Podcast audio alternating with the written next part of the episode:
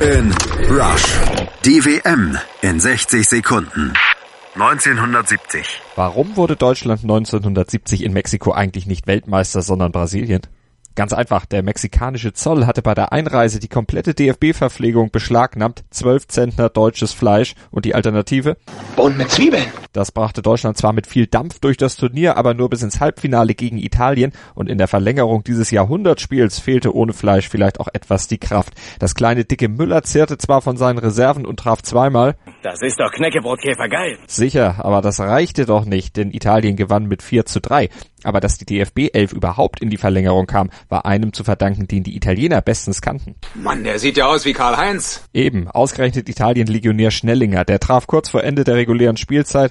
Okay, war letztlich ein Muster ohne Wert. Deutschland tröstete sich aber mit Platz 3 und damit endlich wieder an die heimischen Fleischtöpfe zu dürfen und Wissenslücken in Spanisch aufgefüllt zu haben. Ich sage dir zum allerletzten Mal, es heißt Vaya con Dios und nicht Konditor. Merkt ihr das? Kick in Rush. Die WM 2018 auf meinsportradio.de.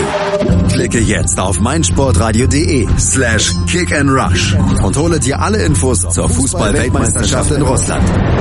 Kick and Rush auf meinsportradio.de in Kooperation mit 90plus.de